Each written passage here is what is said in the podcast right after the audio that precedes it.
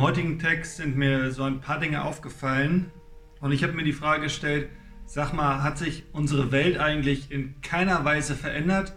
Immer noch geht es nur darum, gesehen zu werden, der Beste zu sein, möglichst im Rampenlicht zu stehen, möglichst viele Likes zu bekommen. Ja, irgendwie hat sich seit damals nichts verändert. Ich finde es ganz interessant, wie Paulus darauf reagiert und ich finde, da steckt wirklich etwas drin, was uns heute helfen kann. Aber ich möchte einmal anfangen mit einer Geschichte, die ich mir vor einigen Tagen angeschaut habe. Da ging es um dieses Duell aus dem Jahr 1980 im Tennis. John McEnroe gegen Björn Borg.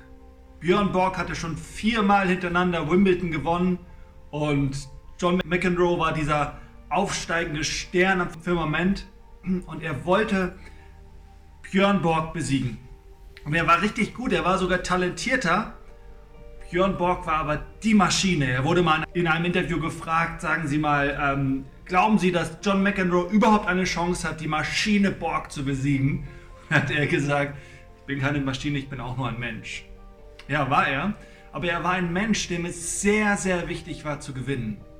Und er stand so unter Druck, weil er schon viermal hintereinander Wimbledon gewonnen hatte. Und da war dieser junge John McEnroe, der noch kein einziges Mal gewonnen hatte, der einfach nur gewinnen konnte und Björn Borg konnte nur verlieren. Auch wenn er Zweiter geworden wäre, er konnte nur verlieren. Er hat im Jahr 1980 Wimbledon gewonnen, zum fünften Mal in seiner Karriere. Im Jahr danach ist er nur Zweiter geworden und hat im Finale gegen John McEnroe verloren.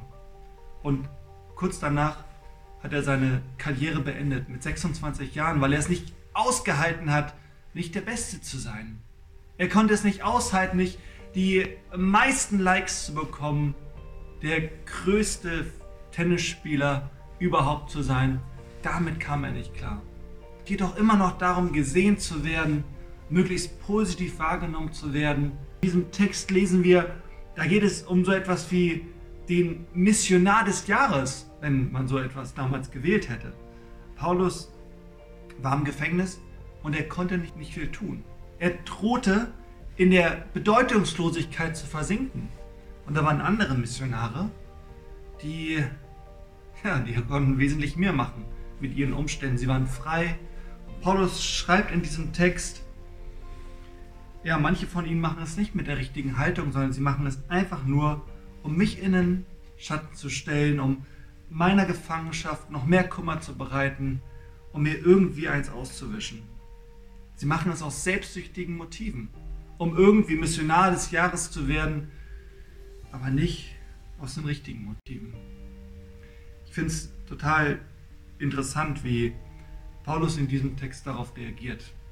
Weil am Ende von dem Abschnitt, den wir heute gelesen haben, da lesen wir, und darüber freue ich mich. Ich hatte es vor vier Tagen gesagt, im Philipperbrief geht es immer wieder um Freude und dass Paulus sich diese Freude nicht nehmen lässt. Aber, aber wie, wie kann Paulus in dieser Situation, die für ihn noch viel schlimmer ist als damals für Björn Borg war, als er im Jahr 1981 dann mit Wimbledon mal nicht gewonnen hat, wie kann Paulus in dieser Situation, wo er droht in die Bedeutungslosigkeit zu verschwinden, wo er im Gefängnis eingesperrt ist, ihn niemand sieht, er nicht viel tun kann, wie, wie, wie kann er da sagen, und trotzdem freue ich mich? Obwohl da Leute sind, die mir eins auswischen wollen, denen es nur darum geht, mehr Likes zu bekommen als ich. Vielleicht hat Paulus auch ganz schön unter Druck gestanden, weil er gesagt hat, dieser Auftrag ist so wichtig. Aber genau da sind wir bei der Lösung. Weil Paulus hat gemerkt, es, es geht hier nicht um ihn, sondern es geht um die Botschaft. Und das, was andere tun, auch wenn sie es aus den falschen Motiven tun, wenn es der Botschaft dient, der Verkündigung des Evangeliums, dann ist es doch gut. Dann werden möglichst viele Leute von Jesus Christus hören. Dann kann es nur gut sein. Paulus hat sich selbst nach hinten gestellt, hinten angestellt, in den Schatten stellen lassen, um zu sagen, wichtig ist, dass Jesus Christus ins Licht kommt. Es geht mir nicht darum, dass ich gelobt werde, dass ich von euch gepriesen werde, sondern es geht mir darum, dass, dass Gott gelobt und gepriesen wird. Es geht um Lobpreis Gottes.